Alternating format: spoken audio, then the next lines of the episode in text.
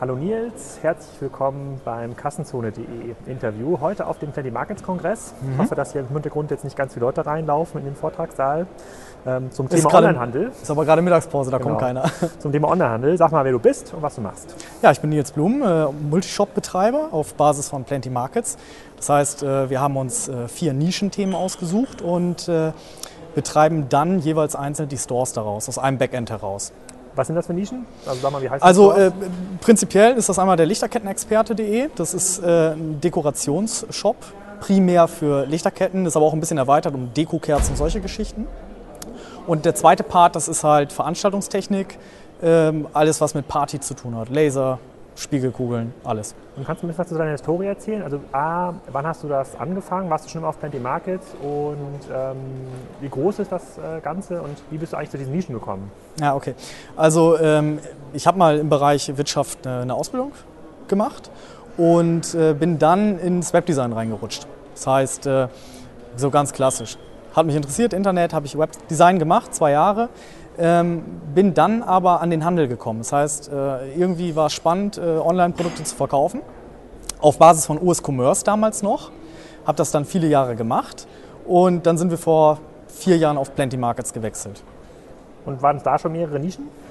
Nee, damals war es tatsächlich noch nur der Partyshop. Dann haben wir irgendwann festgestellt, wenn wir bei dem Partyshop andere Artikel listen, äh, verkaufen die sich zwar, aber nicht besonders gut. Wir hatten dann seltsamerweise die Verbindung zu Lichterketten. Haben die mit eingegliedert, haben sich nicht besonders gut verkauft, das Umfeld stimmte halt nicht und haben dann eine Ausgliederung gemacht. Haben gesagt, okay, wir machen dann wirklich einen Shop, der sich nur auf diesen Kernbereich konzentriert.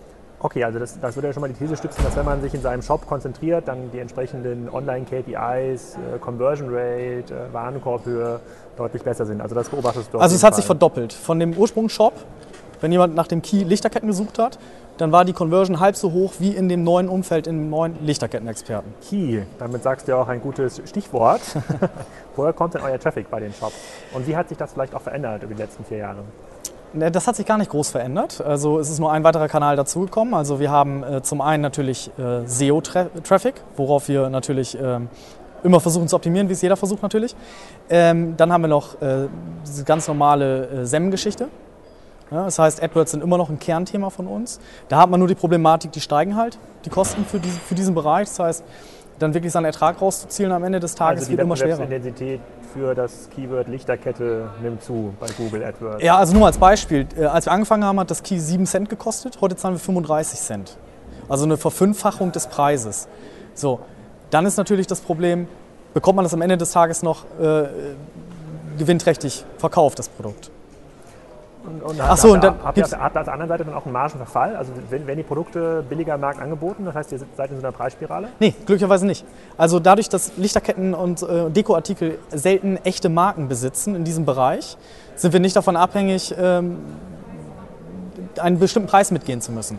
Eine 100er Weihnachtslichterkette kann man nicht einfach googeln und sagen, das finde ich, dieses Produkt finde ich jetzt woanders günstiger. Das heißt, letztlich ist unsere Marge gleich geblieben und teilweise sogar noch gestiegen. Also die Margen in diesem Bereich sind sehr hoch.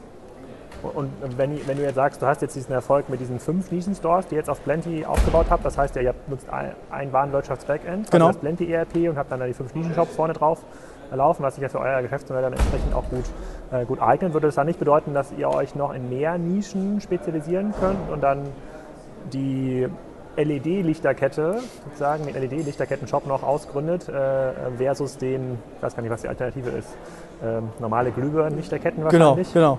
Würde das, nee, das, das nicht nee, Sinn? Nee, Oder bis also, welcher Stufe geht das eigentlich? Also der Nischenmarkt muss halt immer noch groß genug bleiben. Das heißt, Lichterketten, der Lichterkettenmarkt an sich ist schon nicht so riesig, als dass ich jetzt auch noch da aufteilen würde.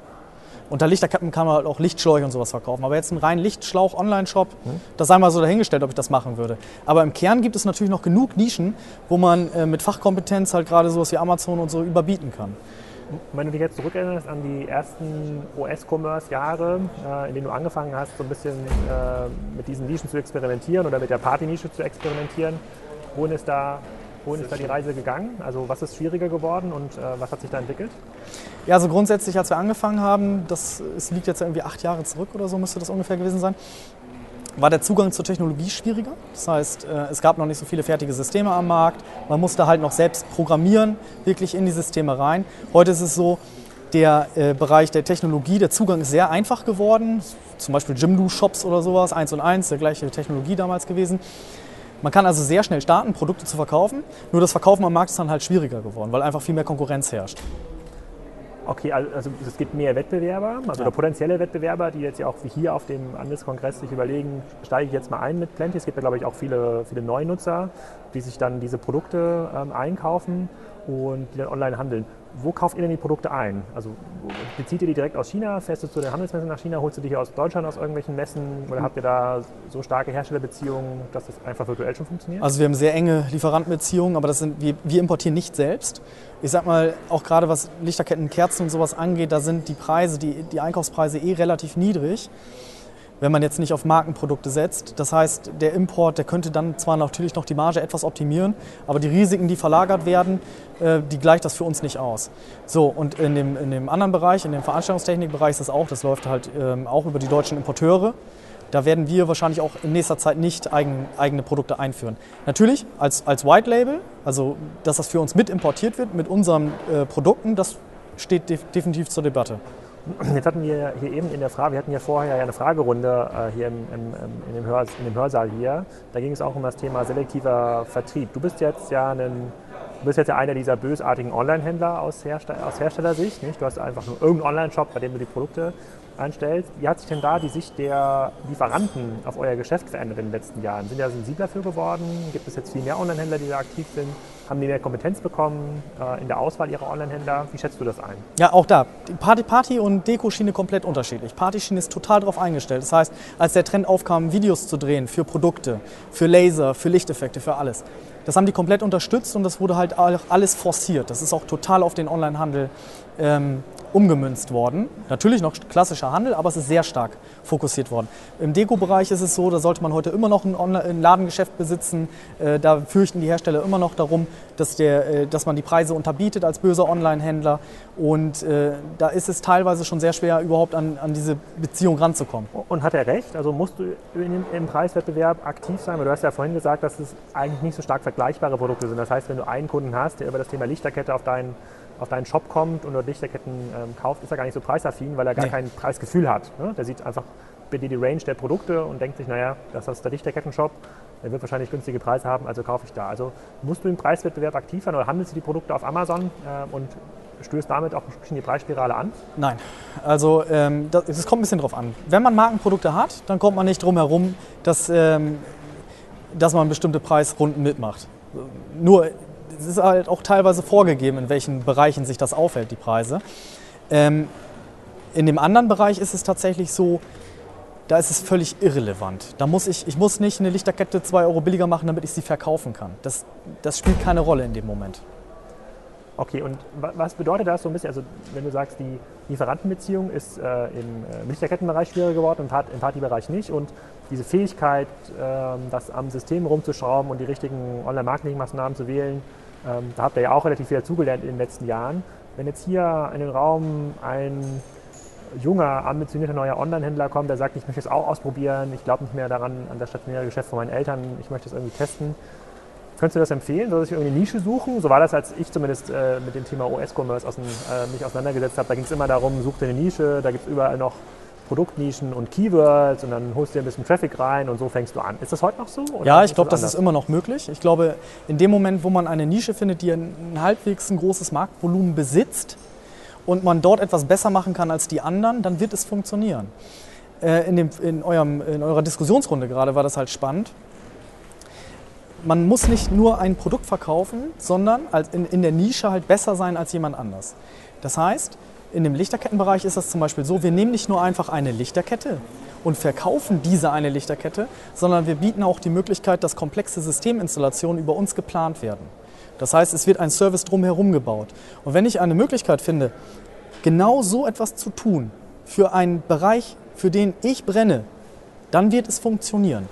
Okay, also das würdest du schon voraussetzen. Man muss sich schon für die Produkte, die man verkauft, auch interessieren ja. und dort irgendwelche individuellen Berater, Services zu schaffen und dann auch mit dem Lieferanten zu verhandeln. Guck mal, ich habe hier das beste das findest Haben wir zum Beispiel für Systemlichterketten, steckbare Lichterkettensysteme. Sind wir der Einzige, der das gemacht hat. Wir sind laut Hersteller der Einzige, der es online verkauft bekommt. Mhm. Und wenn du hast gerade gesagt, sozusagen das Volumen muss groß genug sein, kannst du ein bisschen was zu eurer Struktur sagen? Also mit wie vielen Mitarbeitern arbeitest du auf diesem Plenty-System und in welche Umsatzregion geht das eigentlich, so ein so eine Nischenshop? Also im Kern sind wir lediglich vier Mitarbeiter. Ne? Ein für Logistik, Programmierung, ich mache den operativen Bereich und dann haben wir halt noch einen klassischen Verkäufer. Ähm, dann gibt es noch ein paar externe für ähm, SEO und solche Geschichten. Und wir machen dann halt, wir sind, wir sind ungefähr auf dem Niveau von einer Million Euro Umsatz. Und äh, davon machen wir über unsere eigenen Online-Shops ungefähr 85 Prozent. Das heißt, nur 15 Prozent laufen über externe Plattformen. wenn man jetzt mal sozusagen eure vier Leute, wenn man sich mal anguckt, was machen die denn den ganzen Tag? Also wir, das ist ja, glaube ich, eine Frage, die hier auf dem Händlerkongress sich viele Leute stellen. Also ihr habt jetzt ja Produkte, ihr müsst, sicherlich müsst ihr auch neue Produkte mal einkaufen und auf entsprechende Messen fahren. Aber womit setzt du dich den ganzen Tag auseinander? Was ist dein größter Konzern? Was beschäftigt dich am meisten? Also ich mache viel Backoffice mit. Das ist äh, natürlich eine Kapazitätsfrage. Das, das bearbeite ich ganz normal mit. Aber im Kern beschäftige ich mich permanent mit der Strategie. An welche Hersteller muss ich ran? Welche Online-Marketing-Maßnahmen müssen wir starten? All diese Themen, was halt das Unternehmen permanent voranbringt. Und die anderen sind halt einer für die Logistik zuständig. Da müssen wir halt in den äh, Spitzenzeiten durch die Saisonware halt aufstocken. Ähm, nur Logistik, dann hast du noch einen Verkäufer. Das betreibt, ihr betreibt euer eigenes Lager auch? Komplett eigenes Lager. Also wir haben auch durch Plenty Markets die Möglichkeit innerhalb von, also die schnellsten Pakete sind eine Minute nach Bestellung verpackt. Ja, es ist wirklich ah, okay. so, wir haben uns halt eine... Same Hour, da bist du ja schon... Äh ja, es, es, ist halt so, es gibt Screens im, im Lager, da wird sofort, äh, wenn, sobald eine Bestellung versandfähig ist, äh, wird das dem Mitarbeiter sofort angezeigt. Der kann sich sofort die, die Picking-Liste ausdrucken, macht das innerhalb von einer Minute fertig, weil alles automatisiert ist und dann liegt es auf dem Wagen. Und dann wird, es, wird diese, sozusagen, ist, glaubst du, dass diese Verfügbarkeit, auch dieser schnelle, schnelle Versand für euch ein Treiber ist im Geschäft? Also Absolut. Kannst du davon abheben, auch von anderen Händlern wie Amazon zum Beispiel? Oder ja. ist das, da ist das, oder ist, kann man also Amazon ist ja natürlich so, die haben ja praktisch alles auf Lager, da muss man ja nie warten. Aber grundsätzlich ist es so, dass alle Produkte, die sofort lieferbar sind, und äh, wir haben auch eine Deadline eingebaut, alles, was bis 15 Uhr bestellt wird, wird auch am gleichen Tag versendet. Da läuft dann ein Countdown runter. All diese Produkte verkaufen sich wesentlich besser als Produkte, wo steht zwei bis drei Tage Lieferzeit. Also wir, wir schaffen es dann auch wirklich, wenn, da, wenn das 14.55 Uhr ist und es wird bestellt, dann geht das noch auf den Wagen, der um 15 Uhr abgeholt wird. Weil das bei diesen Kleinteilen auch tatsächlich packbar ist in dieser Zeit. Okay, dann habe ich mal eine Frage, die sich auch so speziell eigentlich an diese Plenty-Software äh, richtet. Plenty als ERP kommt ja äh, sozusagen aus dem Pitch heraus. Man kann viele Marktplätze bedienen und man kann besonders viele Absatzkanäle bedienen. Ja. Wie, wie schätzt du das denn ein? Also sind eigentlich andere Marktplätze außerhalb von Amazon und eBay überhaupt noch wichtig? Also äh, prinzipiell eher nicht. Also wir haben, ähm, wir haben Yatego, Rakuten, wir haben äh, mein Paket, alles getestet. Äh, das gleiche Sortiment verkauft sich praktisch gar nicht. Also es ist halt wirklich so, wenn mal eine Bestellung reinkommt über so einen Marktplatz, dann ist das schon was Besonderes. Ähm, deshalb ist für uns prinzipiell nur Amazon und eBay interessant. Und da, selbst da sind wir, aber eBay ist auch verschwindend geringer Teil. Das ist halt auch nur eine ganz kleine trotz, trotz, dieser Produkte, die ihr ausgewählt habt, weil ich meine, so eine Lichterkette, also ich als Kunde würde die eher bei eBay suchen als bei Amazon. Tatsächlich? Ja. ja also ich weiß gar nicht, wie stark Amazon selbst da ist. Laut Hersteller von, diesem, äh, von, von den Produkten, mit denen wir zusammenarbeiten, sind wir der drittgrößte Abnehmer davon und Amazon ist, ist der größte. Ähm, das heißt, in der breiten Masse machen, verkaufen die das natürlich auch. Ne? Extrem. Ähm, ich selber bin gar kein Ebay-Nutzer, also ich benutze es halt echt selten. Aber grundsätzlich ist es halt so, die meisten Verkäufe entstehen tatsächlich ganz klassisch Google, Lichterkette auf unseren Shop verkauft. Ah, okay. Und wenn jetzt hat das Jahr jetzt gerade angefangen, jetzt sind wahrscheinlich die ersten großen Messen für die Weihnachtsmarkt ja, ja. Auch, schon, äh, auch, auch, schon durch. Was kann man denn von Rhino Stores erwarten noch? Also was in diesem Jahr irgendwie große Schritte geplant? Baut ihr irgendwas Neues auf Plenty? Kommt eine neue Nische? Es kommt eine neue Nische und zwar ähm, LED-Kerzen. Wir können ja auch verlinken im Beitrag, das ist kein Problem. Gibt SEO-Traffic. Ja, genau.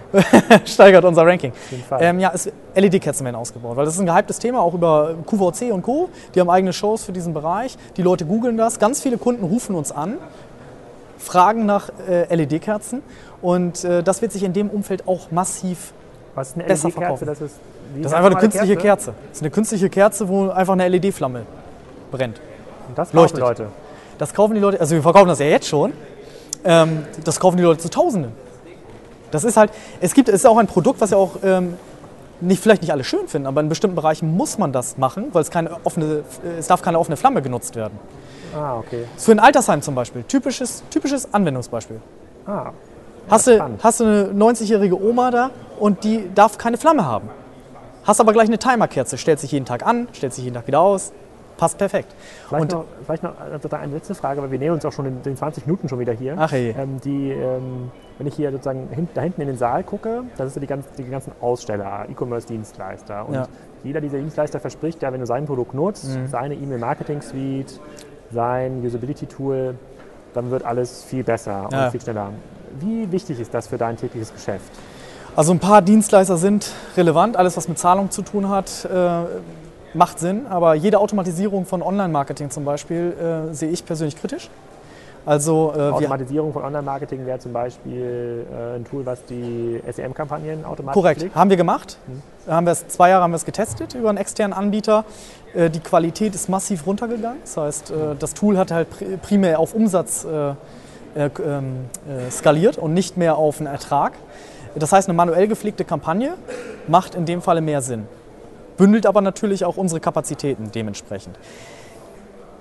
Letztlich ist nur eins wichtig für diesen äh, Nischenbereich. Erstmal Produkt kennen, beraten können. 30 Prozent unserer Bestellungen kommen per Telefon. Die ist überall präsent. Vernünftige Texte schreiben für die Produkte. Dann kann man diese ganzen externen Dienstleister eigentlich vergessen. Die braucht man dann nicht mehr. Hm. Wenn, der, wenn man den Kunden abholt, der Traffic da ist, das, was im Onlineshop geboten wird, vernünftig ist und der Kunde, wenn er eine Nachfrage hat, auch noch anrufen kann und beraten wird, dann wird er es in der Regel auch kaufen. Okay, also du sagst, das wäre ein Plädoyer eigentlich für die Kernleistung, also Handelskernleistung. Total. Und das, was wir hier sozusagen auf der Messe hier sehen, also von den einzelnen Optimierungsdienstleistern, das kann ab einer bestimmten Größenordnung sicherlich beitragen, Sicherheit. irgendwie Ressourcen ähm, einzusparen, aber ganz am Anfang und insbesondere sind die meisten Kleintier-Händler ja auch kleinere Händler. Ne? Sind also Ja, zwischen ein bis zehn Mann. Äh, Buden, sozusagen, ohne das äh, respektierlich zu meinen. Ähm, für die ist es, glaube ich, schwierig, so ein Tool äh, so einzusetzen, dass es für die wirklich was bringt. Dann meine allerletzte Frage, Ja. sozusagen, ich bin immer diesen, bei diesen, über welche Kanäle kommt der Kunde, ist für mich immer besonders interessant. Ja, Ähm, da war ich noch gar nicht fertig für. Genau, für euch das Thema, ähm, äh, das Thema CRM, also den Kunden, wenn er einmal gekauft wird, wieder auf die Plattform holen. Wie wichtig ist das für euch und wie stark treibt das euer Geschäft? Geht das überhaupt im Lichterkerzenbereich? Also ich weiß gar nicht, wie oft ich in meinem Leben schon eine Lichterkette gekauft Es habe. ist tatsächlich eher ein Wegwerfprodukt. Also sobald, wenn, die, wenn der Artikel nicht so hochwertig ist, dann ist es tatsächlich so, es wird nächstes Jahr wieder gekauft. Ähm, also unsere Wiederbestellrate ist nicht besonders hoch. Also die liegt so bei 20, 25 Prozent. Der Kunden erinnern sich dann irgendwann wieder und bestellen dann nochmal. Es ist tatsächlich so, es sind fast alles Neukunden, die kommen. okay. Es wird immer wieder gegoogelt. Also wir sind nicht so, dass ein Also Kunde ist uns als Marke Ist wahrgenommen hat. Geschäftsmodell also auch von Google im Wesentlichen abhängig? Vielleicht auch von anderen Marketingkanälen, wenn die mal wachsen sollten? Aber Ja, da haben ist wir, schon haben wir schon lange. Jahre auf Exciting Commerce drüber diskutiert, über die Google-Falle. In der, Tab, also in der sind wir drin. Ohne Google können wir sofort zumachen. Ähm, Im Moment weiß ich aber auch keinen Weg äh, raus. Also weil wenn, man kann sich natürlich auf der anderen Seite mit Amazon und Ebay halt äh, Ja. äh, in eine Falle Äh, begeben. der Johannes Haltmann macht ja gleich einen Vortrag Marke werden. Ne? Das können wir uns mal gucken, ob das geht für euch. Ja, ihr macht es ja leider Schwierig. gleichzeitig. Ja, ja, das stimmt. Das wird ja leider nicht funktionieren. Ansonsten, ja, Traffic ist übrigens noch Facebook, ne? Social-Geschichten. Das, das, das ist auch noch ein relevanter Treiber. Okay, also gut, also CMS, nah- also dann, dann bringt euch auch ein CRM-Tool nicht viel. Also das sagt ja auch der René Köhler von Fahrrad.de, was bringt es ihm denn, irgendjemand, der ein Fahrrad gekauft hat, äh, jede Woche mit einer E-Mail zu nerven, wenn er sowieso erst in fünf Jahren wieder ein Fahrrad kauft? Wir machen nicht mal Newsletter. Okay, oh, das wäre dann natürlich, glaube ich, ein ganz begehrter Gesprächspartner für den einen oder anderen, der da draußen rumläuft. Ja, sehr spannend. Da bin ich gespannt auf eure Nische und bedanke mich für deine Zeit. Und äh, Bedanke mich auch. Ich noch viel Spaß hier beim Kongress. Dankeschön.